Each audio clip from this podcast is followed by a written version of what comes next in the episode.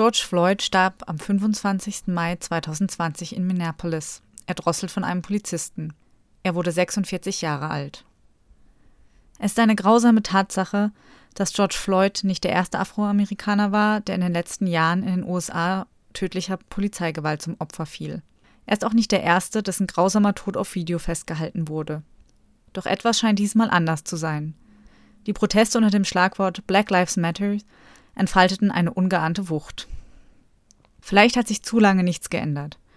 Die Black Lives Matter Bewegung entstand 2013 als Reaktion auf den Freispruch George Zimmermans, der den schwarzen Teenager Trevor Martin erschossen hatte. Seitdem wurden immer mehr schwarze Menschen von der Polizei getötet. Zuletzt starben Brianna Taylor im März dieses Jahres und Sean Reed im Mai. Beide Fälle erhielten zu Hochzeiten der Corona-Pandemie wenig Aufmerksamkeit. Nach George Floyd Tod wurden sie aber sofort aufgegriffen. Seit 2017 ist mit Donald Trump ein Präsident im Amt, der nicht einmal mehr leere Beileidsfloskeln ausspricht, sondern Öl ins Feuer gießt und die Proteste diskreditiert. Und dies nun mitten in der Corona-Krise, von der AfroamerikanerInnen überdurchschnittlich betroffen sind. Das Risiko, an Corona zu sterben, ist in Chicago für Schwarze siebenmal höher als für Weiße. Die strukturelle Diskriminierung ist derzeit besonders offensichtlich. Das alles hat zu einem Ausbruch der Wut geführt. Vielleicht stellt George Floyd Tod einen Wendepunkt dar. Die aktuellen Proteste sind demografisch diverser geworden. Zudem fanden von Pendleton, Oregon bis Bar Harbor, Maine, Black Lives Matter Proteste auch in kleineren Städten statt.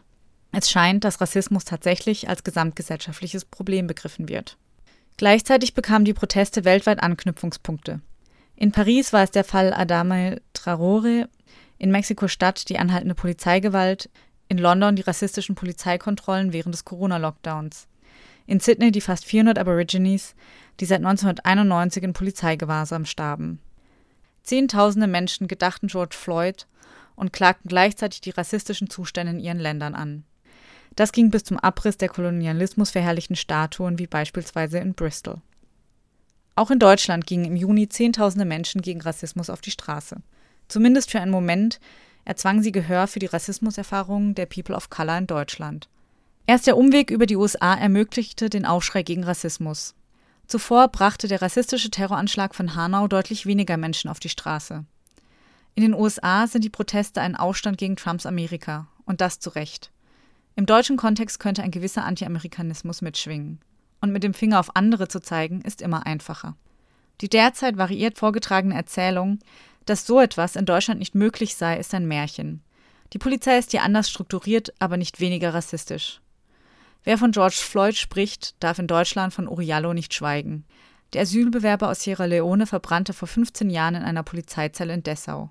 Eine wirkliche Aufklärung des Falles wird bis heute behindert. Gerade wurde ein rechtsextremes Netzwerk innerhalb der hessischen Polizei aufgedeckt. Außerdem flogen bewaffnete rechte Prepper-Gruppen auf, in denen Beamte verschiedener Sicherheitsbehörden aktiv waren. Auch jenseits von rassistischer Polizeigewalt bleibt Rassismus ein massives deutsches Problem. Auf einer Mahnwache in Gedenken an George Floyd in Freiburg fragte ein Redner, wo sollen wir anfangen, wenn wir heute über Rassismus sprechen? Und schlug einen Bogen von George Floyd über Uriallo, Alltagsdiskriminierung, Racial Profiling und die mangelnde Aufarbeitung der deutschen Kolonialgeschichte hin zu dem eigenen, oft unbewussten Rassismus der anwesenden Weißen, der viel zu wenig thematisiert wird. Beim offenen Mikrofon im Anschluss berichteten einige schwarze MitbürgerInnen, wie ihnen alltäglich die Luft zum Atmen abgeschnürt wird. Ja, wo sollen wir anfangen? Rassismus hat in Deutschland andere Ausgangsbedingungen als in den USA. Das macht ihn nicht minder gefährlich. Noch immer sind POC hierzulande benachteiligt. Noch immer sterben Menschen an den europäischen Außengrenzen. Noch immer werden nicht weiße Menschen exotisiert. Noch immer gilt Kolonialismus als ein Problem anderer Länder. Noch immer wird Asylsuchenden aus fadenscheinigen Gründen Schutz verwehrt und sie werden brutal abgeschoben. Noch immer gibt es keine wirkliche Anerkennung des Genozids an den Herero und Nama. Noch immer ist das deutsche Parlament, das deutsche Fernsehen, die Vorstellung der idealen Nachbarn weiß. Noch immer tötet Rassismus. Auch und gerade in Deutschland.